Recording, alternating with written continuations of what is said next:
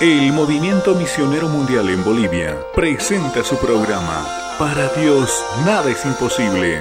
La esperanza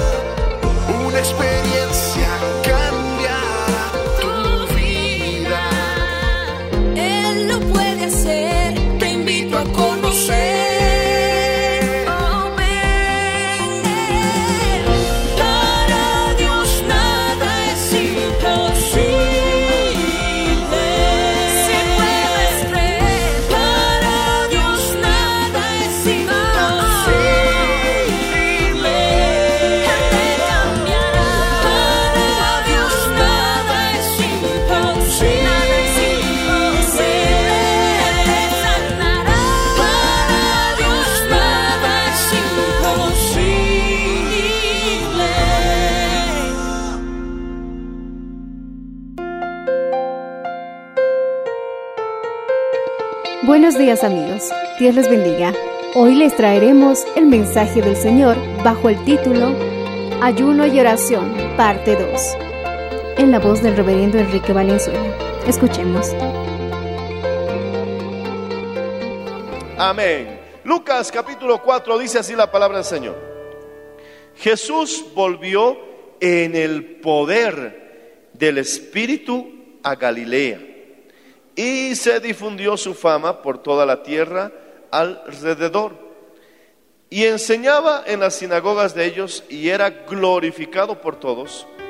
Mi hermano, ¿por qué era glorificado por todos?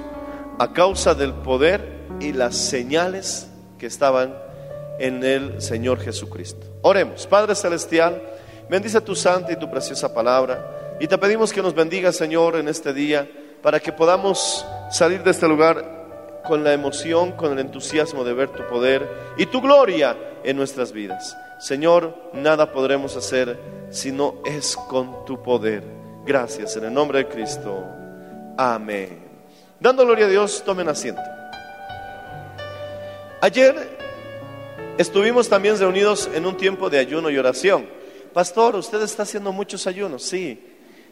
Si no puedes ayunar eh, el sábado, puedes venir el martes. Martes dedícate a ayunar y ven a la oración de 12 a 3 de la tarde. Alguno dirá, pastor, yo no puedo ayunar el martes, pero puedo orar. ¿Puedo venir? Claro, ven a orar. Ven a orar. Martes, miércoles, jueves, viernes, estamos en oración a las 6 de la mañana en este lugar. Ya vente con tu trajecito, tu corbatita. A las 6 de la mañana ven a orar a este lugar hasta las 7, siete y media terminamos y luego de aquí ya te vas directo a tu trabajo. Pero habrás empezado la jornada con oración. Martes, miércoles, jueves y viernes tenemos oración. Esa puerta que está ahí de metal la tenemos cerrada porque como es de madrugada no podemos tenerla abierta.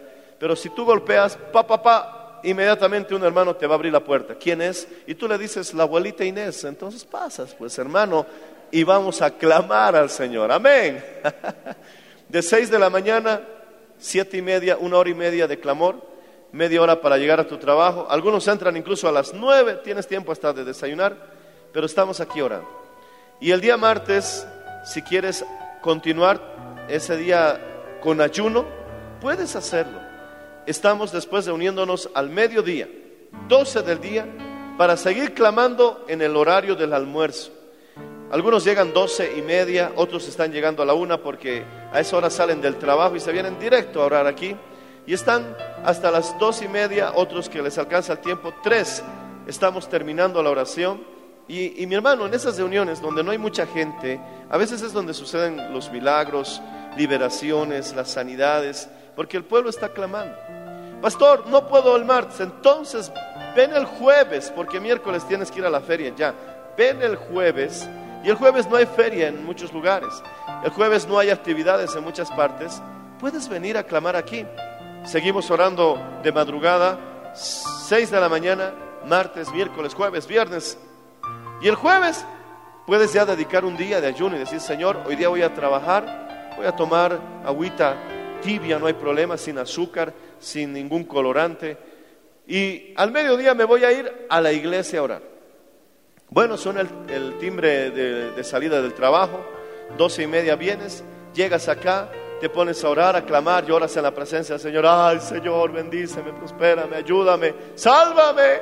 Clamas delante del Señor y ya después a las 3 de la tarde estamos terminando. Si tienes que irte un poquito antes porque ya tienes que entrar al trabajo, tranquilo. Nadie te va a decir nada, no te vamos aquí a echar llave. Gloria al Señor Jesús, te vas antes, no hay problema. Pero los que pueden tener un poquito más flexible el horario, entonces estamos a las 3 en punto terminando y se van gozosos, contentos a continuar su jornada y eso de las 5 o 6 de la tarde ya están entregando el ayuno en victoria, con una mente despejada, con un espíritu listo, para que en la noche reciba mi hermano una enseñanza de la palabra de Dios. El martes es día de oración, exclusivo.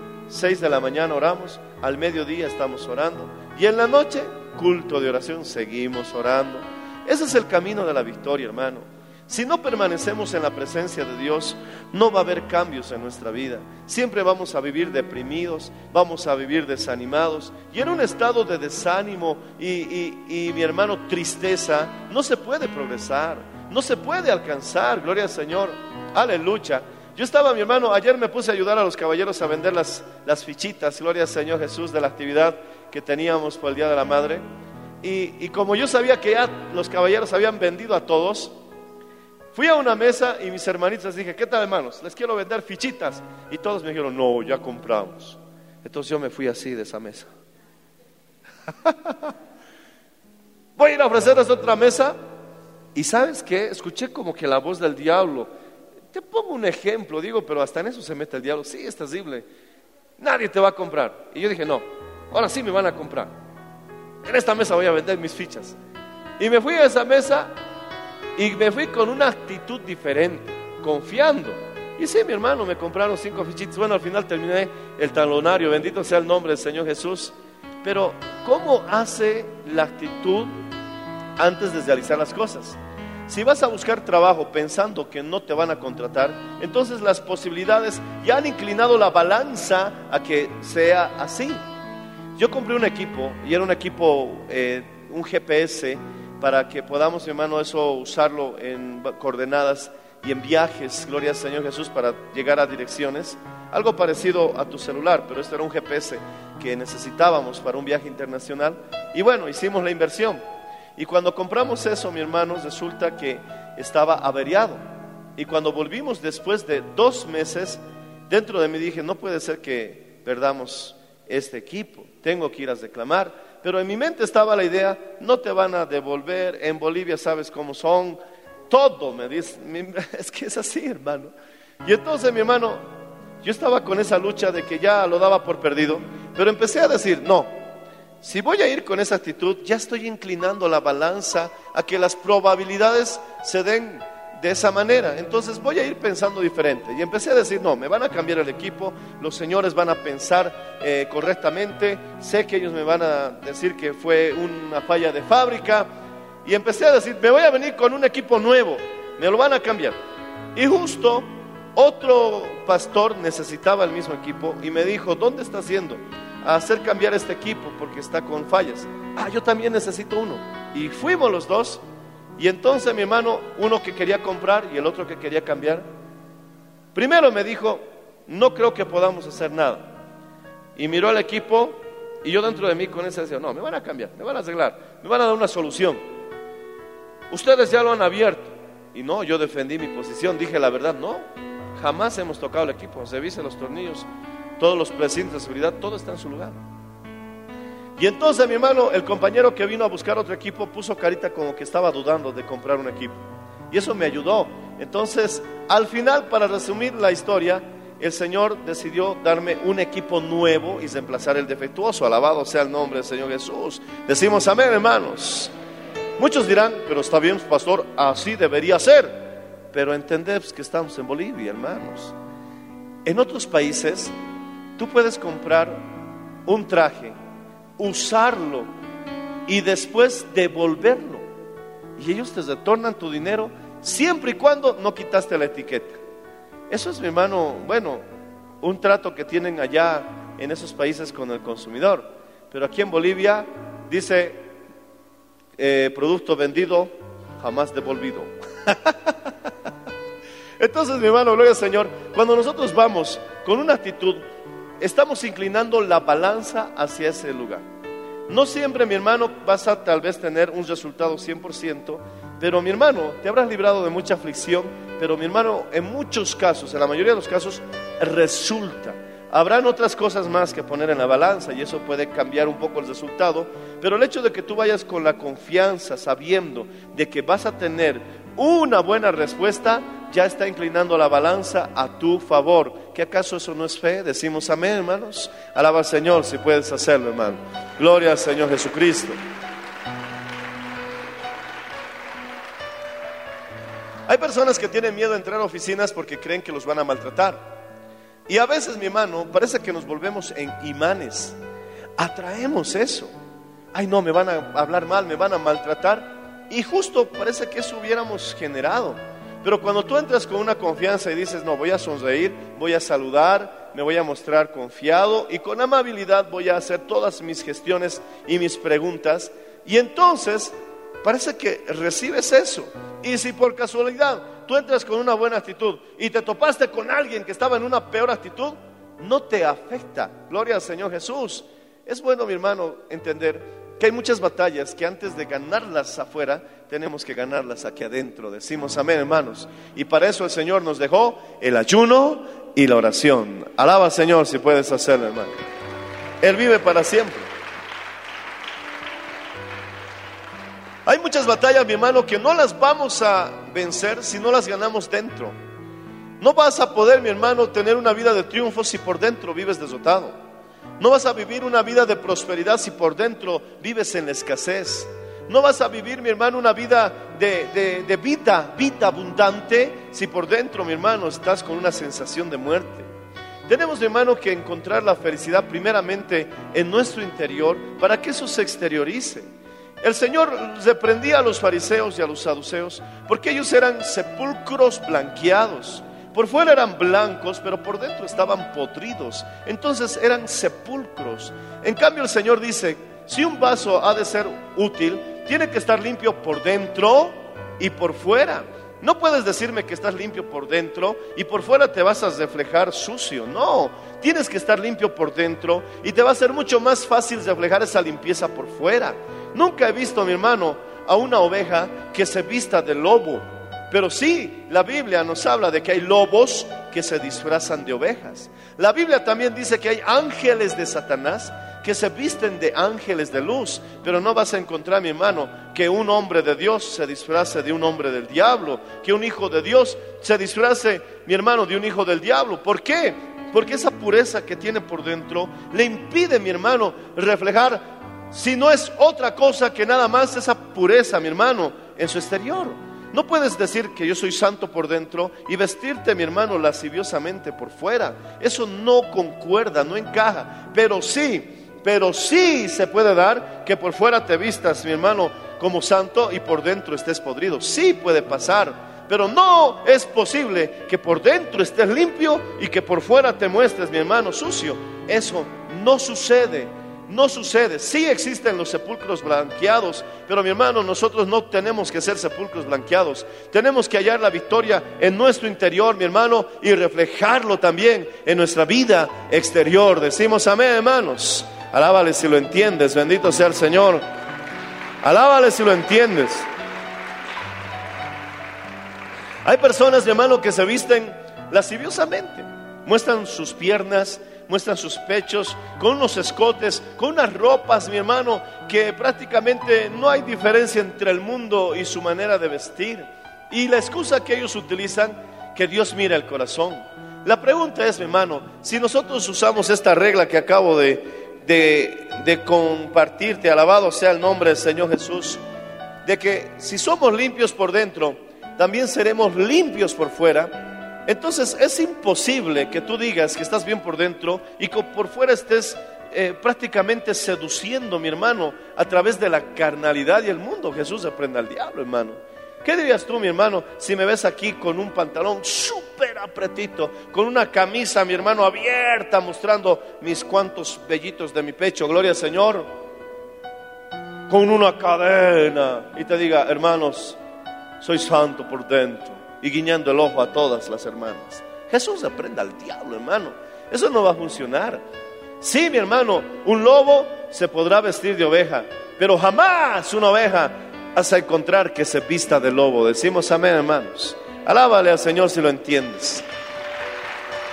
Si vamos a ser limpios por dentro, eso se va a exteriorizar. Santidad a Jehová. Tenemos que ser diferentes. Tenemos que mostrarnos como un pueblo diferente. Una hermana le contaba a mi esposa que esta hermana se encontró con una amiga de muchos años. Y esta amiga le dijo, ¿te has vuelto cristiana? Sin que ella le diga nada. Y ella le dijo, sí, ¿cómo te has dado cuenta? Por tu forma de vestir. Usas falditas, usas cabello largo. Ya no te pintas como guacamaya como antes te pintabas. Parecías la jefe del circo. Ahora te veo diferente, por eso te he preguntado si te has vuelto cristiana. ¿Por qué, mi hermano? Porque a un cristiano se lo debe de notar por su vida, pero también por lo que es fuera. Decimos amén, hermanos. No podemos decir, mi hermano, gloria al Señor, que estamos santos por dentro y por fuera estamos podridos. Sí, habrá muchos que por fuera finjan estar bien, pero por dentro están podridos. Sí, sepulcros blanqueados habrán. Pero mi hermano, nuestra meta es limpios por dentro, limpios por fuera. Decimos amén, hermanos. Esa es la fórmula de Dios. Alábale si puedes, hermano. Esa es la fórmula de Dios. La fórmula de la religión es limpios por fuera, podridos por dentro. Esa es la religión. Pero la fórmula de la relación con Dios es limpios por dentro, limpios por fuera. Ahora, ¿te das cuenta, mi hermano, que tenemos que vencer primeramente por dentro para que eso se exteriorice? Como te dije hace un instante, si quieres llevar una vida de victoria, tienes que vencer primeramente adentro. No podemos, hermano, dejarnos abatir por la depresión. Yo también sé que es el desánimo. Yo también sé, mi hermano, que es la tristeza. Yo también sé que es la incertidumbre. Y muchas veces todas esas situaciones y estados en la que uno se encuentra es el resultado de tu pensamiento, mi hermano, de tu pensamiento recurrente. Lo que piensas constantemente va a generar una emoción. Y esa emoción va a generar, mi hermano, una acción. Si quieres, mi hermano, sentirte victorioso, es tiempo de que pienses en victoria. ¿Y qué mejor manera que pensar en las promesas de Dios? Si quieres guardar y vivir en paz, entonces es necesario que tu mente se concentre en la paz. ¿Y qué mejor paz que las promesas de Dios en su palabra?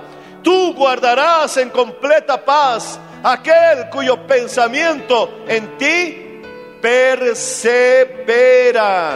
No es transitorial, no es temporal, no es superficial, es persevera.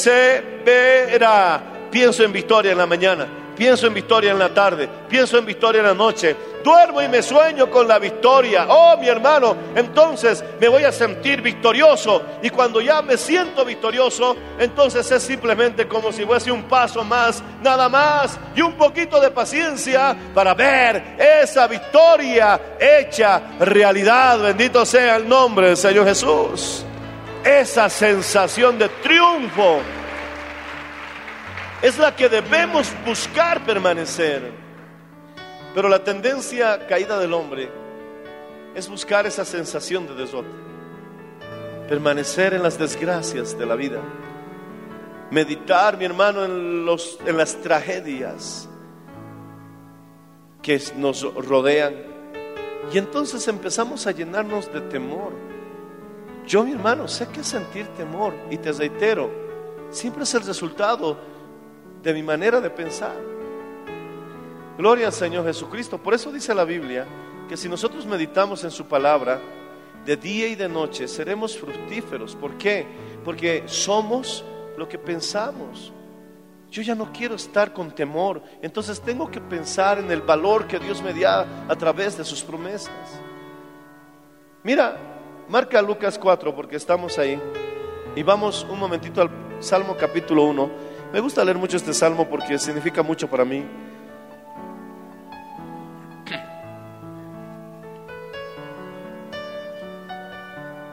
Dice, bienaventurado el varón que no anduvo en consejo de malos, eso es justicia. Hacer lo justo, ni estuvo en camino de pecadores, ni en silla de escarnecedores se ha sentado. Mira el verso 2, sino que en la ley de Jehová está su delicia. ¿Cuántos de ustedes realmente sienten delicia en la palabra de Dios? Y, en su ley medita. Mi hermano, esto significa reflexionar. Mi hermano, meditar es reflexionar, cavilar, pensar de día y de noche. Entonces, mi hermano, para que nosotros seamos fructíferos, a veces no dudo, no dudo de la integridad de la gran mayoría de ustedes. Sé que no han andado en camino de malos. Sé que no han seguido el camino de los pecadores. Sé que no te has sentado en silla de escarnecedores, pero ¿sabes en qué estamos fallando? En nuestra meditación. No dudo de tu integridad, mi hermano, como cristiano. De la gran mayoría de ustedes sé que aman al Señor y no quieren hacer lo malo. Entonces pudiera decir que la primera parte, mi hermano, que el varón que no anduvo en consejo de malos, puede, mi hermano, darse en tu vida. Ni estuvo en camino de pecadores, puede darse en tu vida. Ni en silla de escarnecedores, gente que humilla y aplasta a las personas burlándose de ellos, se ha sentado. Creo que puedes cumplir eso. Y si no lo has hecho, estás a un paso de hacerlo. Puedes empezar hoy. Pídele perdón al Señor con todo tu corazón y no lo hagas más. Y la sangre de Cristo nos limpia de todo pecado. Y cuando uno es sincero, entonces recibe, bendito sea el nombre de Dios, el perdón amoroso e incondicional de Dios para su vida. Por eso pienso, mi hermano, que la gran mayoría de ustedes pueden, mi hermano, alcanzar esa justicia. No has humillado a nadie hasta destrozarlo. No has seguido el consejo de malos. Ni tampoco, mi hermano, anduviste, mi hermano, en caminos de pecadores. Pero sabes, en lo que más fallan es en el verso 2. En su forma de meditación. Siempre he comparado que la meditación es como una gallina que empolla un huevo. La gallina, mi hermano, se sienta sobre el huevo y tiene que calentarlo hasta que el huevo, mi hermano, se rompa y salga el pollito. Creo que la forma de pensar se compara a una gallina. Pero la pregunta es, ¿qué huevo estás empollando? Mira al que está a tu lado, dile, ¿qué huevo empollas? En buen sentido de la palabra, ¿no? ¿Qué, ¿Qué huevo estás empollando? Muchos mi hermanos le están empollando el huevo de la derrota, el huevo de la incertidumbre, el huevo de que no tengo nada para mí en el futuro. Están empollando el huevo de que nunca van a cambiar, de que nunca van a lograr nada en la vida. Algunos incluso empollan el huevo de la muerte. Sería mejor morirme para ya no hacer daño a nadie, porque no puedo dejar esto. Y ese es el huevo que están empollando. Entonces obviamente van a tenerse ese pollo.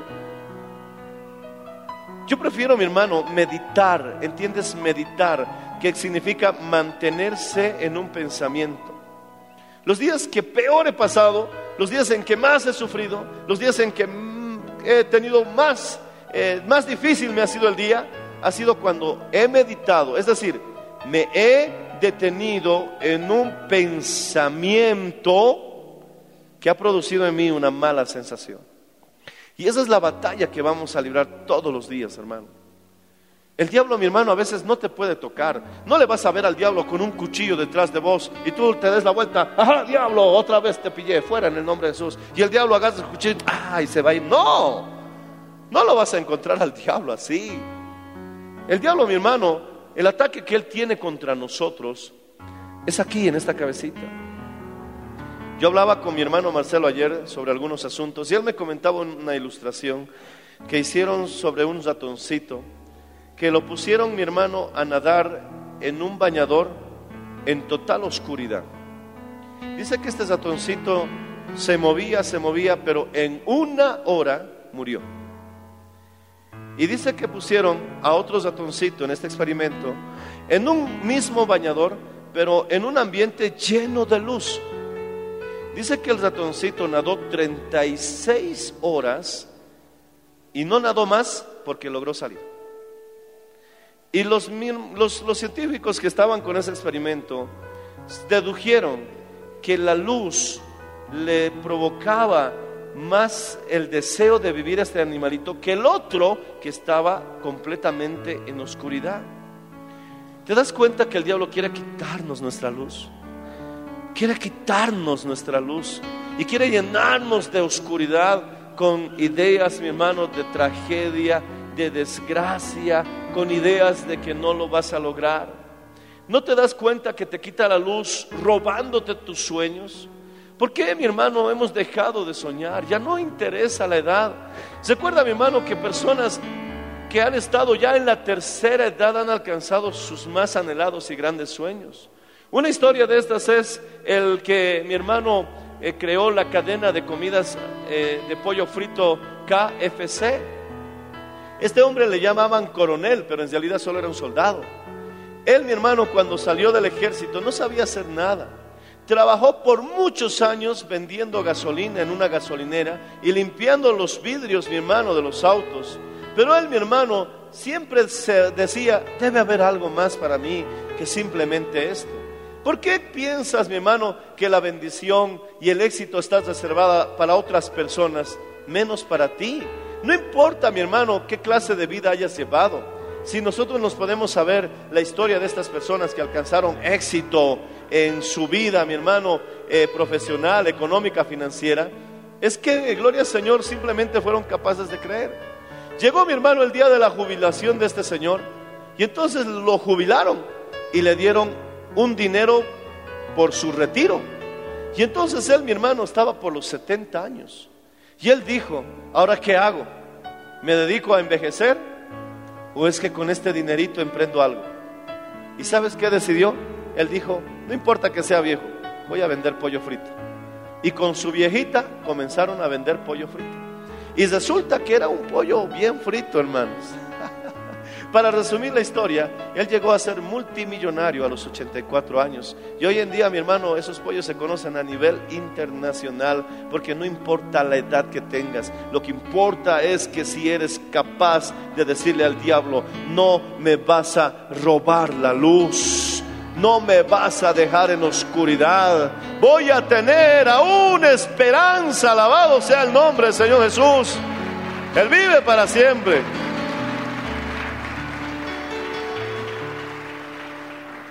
La historia, mi hermano, del que llevó a una fama internacional estas hamburguesas McDonald's, es también un hombre, mi hermano, que me llama mucho la atención porque él tenía, mi hermano, cerca de 50 años cuando conoció a los hermanos McDonald. Y él, mi hermano, sufrió una operación de la tiroides y prácticamente el médico decía que su vida tal vez estaba recortada. Él podía haberse sumido en la depresión diciendo, voy a morir, ya me operaron, mi salud no es la misma, ya estoy viejo, ya no creo que pueda emprender, porque el diablo te dice, eres muy viejo para hacer las cosas. Y luego viene donde el joven y dice, eres muy jovencito para hacer las cosas. Así es el diablo. El diablo Jesús lo reprende. Es como un hermano que me dijo, eh, gloria al Señor Jesús, nunca vamos a conformar a la gente, es como el diablo. ¿Por qué le digo? Claro, es que si te ven con ropa nueva, dicen, oh, ahí está ese pastor que se gasta el dinero en los diezmos y las ofrendas con ropa nueva. Y si me ven con ropa vieja, ah, está ese pastor, no tiene fe ni para comprarse ropa. Así es el diablo. Me dice. Así que no puedes vivir agradando a la gente, hermano. Poco más, no te debe importar lo que digan los demás mientras agrades al Señor y hagas lo correcto. Sigue adelante, decimos amén, hermanos. Alábale si puedes, hermano.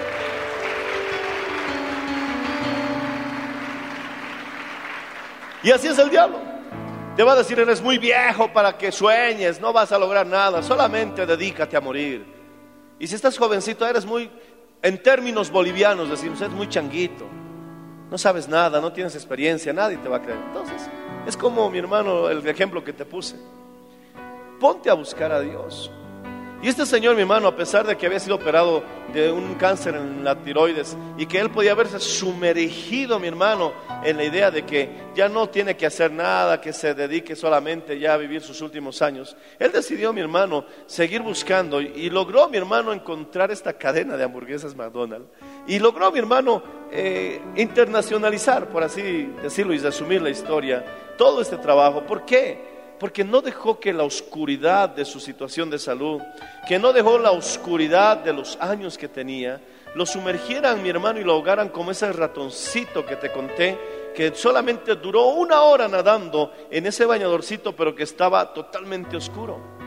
En cambio, el otro ratoncito duró 36 horas nadando y no contaron más porque salió, del, de- salió, gloria a Dios, de esa pequeña piscinita, de ese bañador donde lo habían puesto, porque la luz, mi hermano, nos da fuerzas.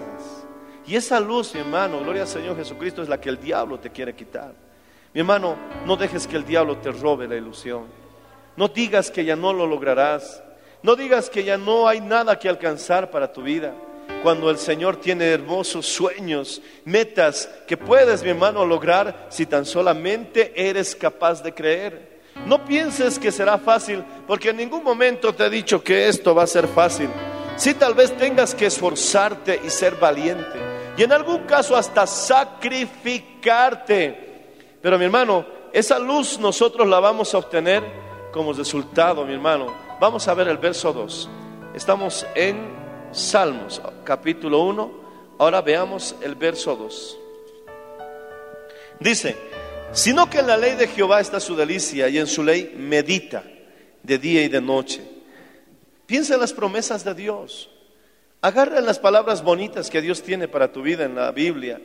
Y el verso 3 dice, será como árbol plantado junto a corrientes de las aguas. Yo he visto alguna vez un árbol plantado junto a un, a un riachuelo, a un río. Son árboles robustos. Dice que da su fruto a su tiempo. Su hoja no cae y todo lo que hace prosperará. ¿Te das cuenta, mi hermano, que ese es el resultado de llevar una vida correcta y tener los pensamientos correctos? Mi hermano, el verso 1 habla de una actitud correcta. Obviamente si eres un adúltero, si eres un ladrón, si eres un fornicario, si eres mi hermano alguien que está adicto a la pornografía y no estás decidido a renunciar a eso, no vas a poder tener una buena actitud mental. No en vano nuestros abuelos nos decían mente sana, cuerpo sano. Y si tu cuerpo, mi hermano, está viciado, no vas a poder tener una mente también sana. Entonces tienes que empezar a hacer justicia. Ya no camines en los caminos de los pecadores. Ya no sigas el consejo de los malos. Ya no te sientes en silla de escarnecedores. Renuncia a todo eso, aleluya, y empieza a meditar en la palabra de Dios. Incluso haya una delicia leer su palabra. Y esto, mi hermano, traerá como resultado, mi hermano, fortaleza. Serás como un árbol plantado junto a las corrientes de las aguas. Un tronco grueso, difícil de talar. Un árbol difícil de tumbar porque tiene raíces bien alimentadas, aleluya. Y no estás seco, no estás hueco y da su fruto a su tiempo, aleluya. Y esto habla de fructificación y su hoja no cae. En Apocalipsis, el árbol de la vida habla acerca, mi hermano, que la hoja es símbolo de sanidad para las naciones. Está en Ezequiel 47, si quieres verlo en tu casa. Está en Apocalipsis 22, verso 1 y 2, que dice que el árbol de la vida da su fruto a su tiempo y que sus hojas sirven para la sanidad de las naciones. Entonces, en la Biblia, una hoja que no cae significa salud. ¿Te das cuenta, mi hermano, que tu forma de meditar incluso va a promover tu salud? Tu hoja no cae y todo lo que hagas prosperará. Ay, mi hermano, qué pena ver a personas de 30 años. Ay, mi espalda, están caminando como personas de 90, hermanos. Y a veces no porque tengan algún problema, sino que escuché, mi hermano, a un, a un médico, gloria al Señor Jesucristo, no recuerdo su especialidad, pero él explicaba a un rey en una biografía que estaba observando y le dijo a este rey, mire, su majestad, Vienen muchas personas a consultarme por problemas de cuello, de rodillas, de codos, de columna. Y la gran mayoría de ellos no es que tengan alguna enfermedad, sino que esa inflamación se ha producido por el mucho estrés. La tensión los está matando. Y mi hermano, eso me llamó la atención. la atención, no la atención, no quiero atención, atención. Y eso me hizo pensar que es cierto. Y mi hermano, el estrés está desembocando en toda clase de enfermedades porque el estrés te baja las defensas. Y entonces, mi hermano, eso puede crear una cadena, mi hermano, de situaciones en la que después tú ves involucrado tu salud. Es tiempo, mi hermano, de hallar paz en Cristo. Y el ayuno te ayuda para eso. En que tú dices, Señor, no voy a comer, no voy a beber, lo único que quiero es derramar mi alma en tu presencia. Oh, gloria Señor. Y cuando hayas esa victoria en tu interior, entonces mi hermano, esa victoria se refleja en tu exterior, en tu mente, en tu salud. Gloria a Dios en tus proyectos. Darás tu fruto a su tiempo. Tu hoja no cae. Y todo lo que hagas prosperará. Alabado sea el nombre del Señor Jesucristo. Es tiempo de acercarnos a beber esas aguas. Es tiempo de plantarnos junto a las corrientes de las aguas. Y esas aguas, mi hermano, hablan de, de, Dios. Porque hay un río de vida del que habla también Apocalipsis 22. Y precisamente el árbol de la vida está plantado a, a las dos riberas, un a la derecha y a la izquierda. Y dice que son una multitud de árboles y sus hojas son para la sanidad de las naciones. Si tú te plantas al lado de ese río de vida, mi hermano, entonces, mi hermano, tu hoja no va a caer. Vas a mantener una buena salud. Vas a dar fruto a su tiempo. No vas a tener que esperar innecesariamente tiempos prolongados, porque mi hermano estás plantado junto a ese río de vida y van a dar resultados en el tiempo en que esperas, mi hermano, y que deben dar resultados. Y tu hoja no cae, alabado sea el Señor, y todo lo que hagas prosperará. Todo esto me suena muy claro a Isaías 58 para terminar. Abre conmigo Isaías 58. Oh, qué lindo es el Señor Jesús. Dice la Biblia, Isaías 58, mira, cuando habla del ayuno, Él vive para siempre. Verso 6 dice, no es más bien el ayuno que yo escogí Isaías 58, verso 6. ¿No es más bien el ayuno que yo escogí desatar las ligaduras de impiedad? ¿Soltar las cargas de opresión? ¿Dejar libres a los quebrantados y que rompáis todo yugo? Mira mi hermano, verso 8. Entonces nacerá tu luz como el alba. Oh, qué maravilla. Hablamos de la luz. Y tu salvación se dejará ver pronto e irá tu justicia delante de ti y la gloria de Jehová será tu retaguardia. Verso 9, entonces invocarás y te oirá Jehová, clamarás y dirá él, heme aquí. Si quitares de medio de ti el chugo, esa tensión, ese estrés, el dedo amenazador, las contiendas y el hablar vanidad, hablar vanidad, Mira el verso 11. Jehová te pastoreará siempre y en las sequías saciará tu alma. Dará vigor a tus huesos y serás como huerto de riego y como manantial de aguas cuyas aguas nunca faltan. Qué maravilla, hermano. El Salmo 1 me, trae mucho a relación con el resultado del ayuno. Algunos de ustedes el día que ayunen se van a sentir estresados porque estás bajo de calorías. Y es normal, tienes que estar preparado. Ese día, justo ese día te van a hacer renegar, pero no abandones tu ayuno. Justo ese día te va a tocar la persona más malhumorada, pero tú tranquilo te vas a dar cuenta que el ayuno es un entrenamiento muy efectivo para aprender a manejar nuestras emociones. Si yo me estoy volviendo muy malhumorado y estoy viendo que mis emociones me están traicionando de una manera más frecuente que antes, entonces es un aviso, es un llamado de que es tiempo de volver al ayuno. Decimos amén, hermanos. ¿Por qué te digo que el ayuno es un buen entrenamiento para manejar nuestras emociones? Porque estás, mi hermano, irritable y tienes que en medio de esa lucha donde tu cuerpo te pide comida, comida, comida, comida. Y tú le vas a decir, no, oración, oración, oración. Y tu cuerpo se va a oponer al espíritu. Entonces ahí es donde tú tienes que buscar esa paz en Dios, ese tiempo de oración.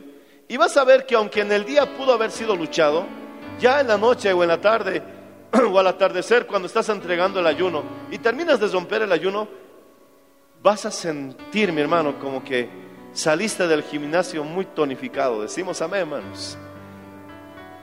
Después de tres días de ayuno, prácticamente el hambre desaparece. Pero eso no significa que vas a ayunar hasta morir, no. Porque cuando los ayunos son largos, tienen que ser guiados por el Espíritu Santo para no dar mal testimonio. Pero si ayunas tres días, no vas a morir. Sí va a ser una lucha más de paciencia. Y te vas a acordar todas esas papitas que no has comido. Te vas a acordar esa carnecita que has dejado. Algunos se están acordando ahorita, ¿no? Y ni están ayunando. Clama a mí, dice el Señor, yo te responderé. Mi hermano, volvamos a Marcos 4. Pongámonos de pie.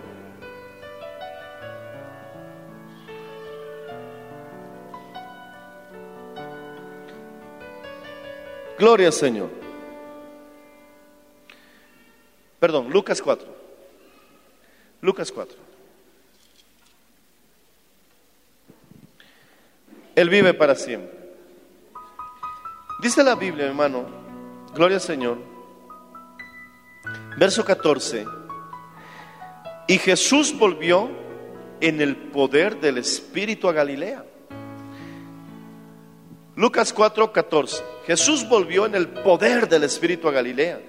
Y mira, avanzando unos tres versos más, el Señor hace una declaración, porque estaba en el poder del Espíritu y dice, en el verso 17, y se le dio el libro del profeta Isaías, habiendo abierto el libro halló el lugar donde estaba escrito, el Espíritu del Señor está sobre mí, por cuanto me ha ungido para dar buenas nuevas a los pobres.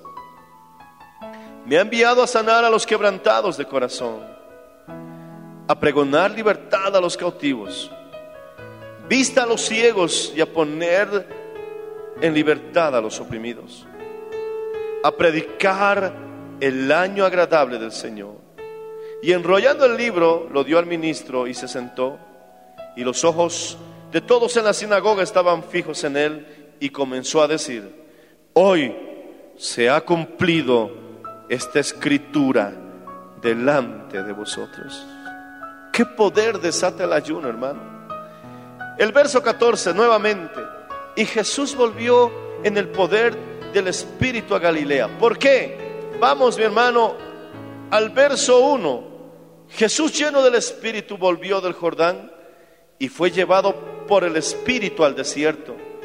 Por 40 días era tentado por el diablo y no comió, no comió nada en aquellos días, pasados los cuales tuvo hambre.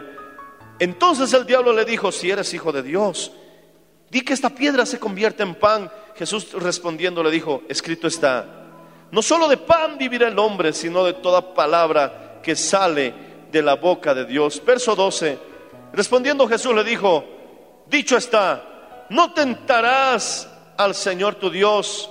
Y verso 13 dice, cuando el diablo hubo acabado de tentarlo, cuando el diablo hubo acabado toda tentación, se apartó por él, se apartó de él por un tiempo. ¿Qué poder tiene el ayuno? Hay algunos hermanos que no sé cómo soportan al diablo todo el día atormentándolos, pero cuando Jesús terminó su ayuno, dice que el diablo se apartó de él por un tiempo. ¿Por qué por un tiempo? Porque hay que volver a ayunar. Levanta tus manos al cielo. Oh Señor, te adoramos. Levanta tus manos al cielo, te adoramos. ¿Cuántos de nosotros tenemos que decirle, Señor, perdóname? He descuidado el ayuno en mi vida. Incluso he sufrido problemas estomacales por comer tanto. Pero aquí estoy, Señor. Hoy quiero ofrecerte un día de ayuno y oración. Quiero recordar que el martes están ayunando en este lugar. Quiero recordar que el jueves están ayunando aquí. Oh Señor, el sábado puedo tener un tiempo también de ayuno. Ayer estuvimos reunidos, un hermoso grupo de hermanos, clamando, llorando en este lugar. Y hoy, un día de ayuno congregacional. No te digo que ayunes todos esos días, porque no es una competencia de ayunos. Simplemente estamos tratando de acomodarnos a tu tiempo para que tú elijas qué día te vas a derramar en la presencia del Señor. Para que tú elijas qué día vas a dejar tus lágrimas en este altar. Para que tú elijas el día en que vas a clamar y vas a decir, Señor, ayúdame, porque yo no puedo. Es hora de cambiar nuestra meditación para que seamos fructíferos. No dudo de tu integridad. Sé que te esfuerzas por hacer lo correcto, pero creo que muchos estamos fallando en nuestra manera de pensar. Y qué terrible cuando exteriorizamos con palabras que no deberían haber salido de nuestros labios como resultado de nuestra meditación incorrecta. Medita en la palabra, medita en las promesas de Dios y cuando tengas que hablar, saldrá fe de tus labios. Di la palabra y mi siervo sanará. ¿Qué palabra dirás en ese momento? Oh Señor, fortalécenos y ayúdanos. ¿Habrá algún hermano, alguna hermana que quiera decirle, Señor, aquí está mi vida, voy a orar, quiero ayunar, dame tu gracia, voy a seleccionar un día, tal vez dos días a la semana para ayunar, Señor, para orar más todos los días. Alguien tal vez que tenga problemas y quiera decirle, Señor, ayúdame en estas mis batallas. Alguien que tal vez está en una enfermedad y quiera decirle, Señor, levántame de esta enfermedad, sáname de esta dolencia, cualquiera sea tu necesidad, incluso si sientes que le has fallado al Señor, este es el momento. Acércate al altar, hablemos un instante con el Señor. Es hora de hablarle y decirle, Señor, quiero alejar al diablo. Dice que el diablo se apartó de Jesús después de que él terminó su ayuno y lo dejó por un tiempo. Es cierto que Él va a volver, pero nosotros estaremos nuevamente clamando y buscando a Dios. Es cierto que Él volverá nuevamente a buscar nuestra aflicción, pero nosotros también tenemos el arma del ayuno y la oración. Podemos ver maravillas. Es hora de que las cosas cambien. Quizás eso se ha prolongado por tanto tiempo. Y si tú hubieras dedicado unos dos días de ayuno, unos tres días de clamor, no hubiera sido necesario que pase esos meses, porque ya se hubiera resuelto la situación. Ahora, no es necesario que esto se prolongue más todavía. Es necesario más bien que busquemos el rostro de Dios. Es necesario que oremos y clamemos al Señor. Es necesario que le digamos, Señor, estoy harto de esta situación. Es hora de cambiar las cosas. Tienes el poder. El Señor te lo ha entregado. Todo lo que pidieres todo lo que pidiereis en mi nombre, yo lo haré.